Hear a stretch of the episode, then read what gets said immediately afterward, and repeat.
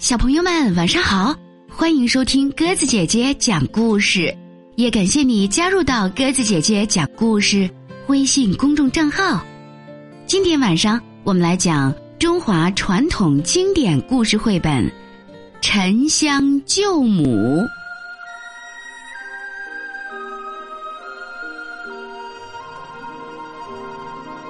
传说，东方的天空中有个极乐世界，人们称它为天庭。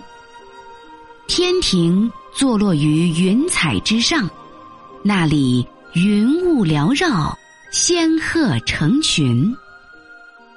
天庭中的王母娘娘为了让人间拥有更多善良之心的人，于是派美丽的仙女三圣母。于华山之巅建立神庙，为前来华山的人们传播善念。时间一年年的过去，慕名而来的人们络绎不绝。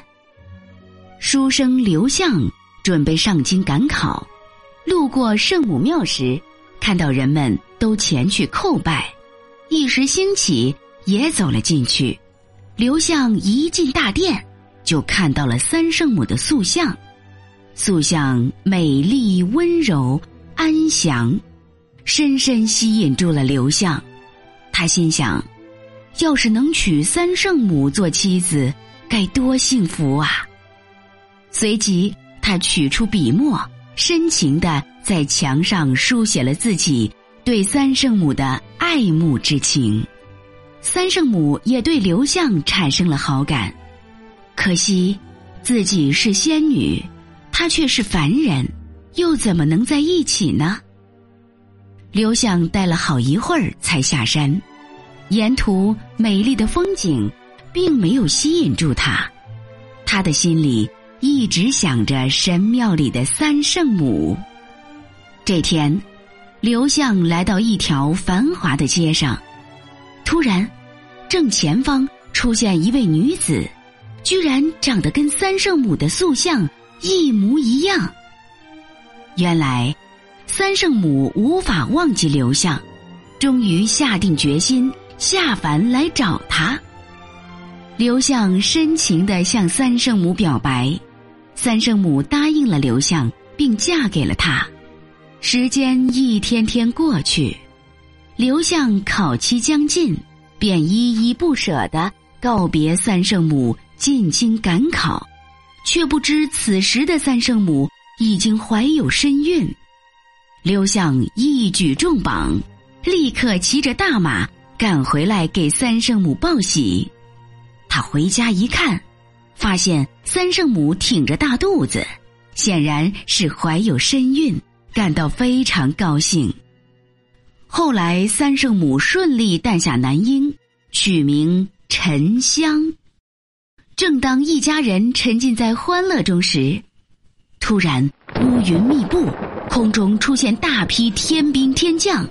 三圣母出门一瞧，顿时十分寒心。前面领头之人正是他的亲哥哥二郎神。二郎神怒吼道：“大胆三圣母，竟敢违反天条，和凡人结婚！”说完。伸手向三圣母抓走，三圣母赶紧掏出以前王母娘娘赐予的神物宝莲灯，反击二郎神。二郎神放出哮天犬前来助阵，还是不敌三圣母。二郎神气急败坏，反手一掌移来华山，将三圣母压在华山之下。就这样，沉香没有了母亲。几年后，沉香长大了，知道了母亲的遭遇。沉香前去华山寻找母亲，可是不管他怎么找，都找不到。娘亲，娘亲！伤心的沉香嚎啕大哭。就在这时，忽然出现了一位白胡子神仙。他听了沉香的遭遇后，将沉香收为弟子，带他一起飞走了。拜师后，沉香不管夏天还是冬天，坚持日夜苦练本领，渐渐学会了十八般武艺、七十二变。一天，师尊来到沉香身边，赠给他龙岩开山神斧，说道：“你已经学会了我所有的本领，现在。”我将神斧赠给你，你快去解救你母亲吧。沉香挥泪谢过师尊后，拿起神斧别在腰间，招来一朵祥云，踏云而去。他来到华山之前，大声呼喊：“亲，娘亲！”声声呼唤穿透层层岩层，传入三圣母耳中。三圣母不由激动起来，儿子来救自己了。可是他转念想到二郎神和他的哮天犬，又不由得为儿子担心起来。沉香没有听见母亲的回应，决定前往天庭找二郎神讨个说法。谁知。二郎神不但不见沉香，还放出哮天犬攻击他。沉香举起神斧反击，顿时一道神光袭向哮天犬，直接割掉了他的一只耳朵。哮天犬疼得满地打起滚来。二郎神见哮天犬受伤，立刻舞起三尖两刃刀和沉香打起来。两人从天上杀到地上，直杀得山摇地动。江翻海倒，各路神仙觉得二郎神身为舅舅，却如此凶狠的对待一个孩子，实在是无情，就暗中助了沉香一臂之力。二郎神终于招架不住，落荒而逃，三尖两刃刀也落入沉香之手。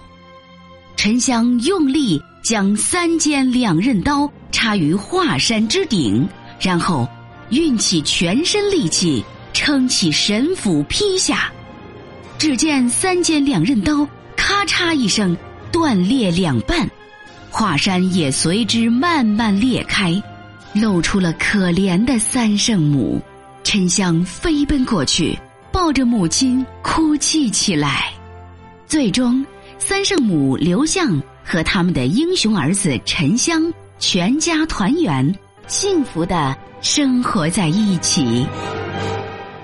好了，小朋友们，今天晚上沉香救母的故事我们就讲完了。感谢你的收听。如果喜欢鸽子姐姐讲的故事，欢迎你微信搜索添加公众号“鸽子姐姐讲故事”，也欢迎你在故事下方给鸽子姐姐写下留言哦。明天晚上我们再见吧。晚安。春风扬起你我的离别，下雨打湿孤单的我。